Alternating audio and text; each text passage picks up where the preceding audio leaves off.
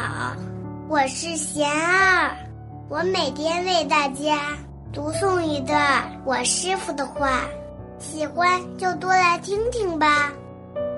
你是否忘记了最宝贵的东西？我师傅说，有人哀叹自己没有鞋，却忘记了还有人没有脚。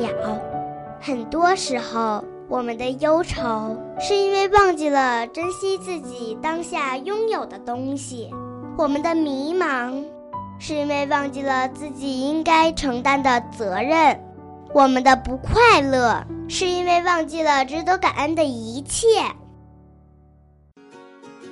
大家有什么问题想问我师傅的，请给贤二留言。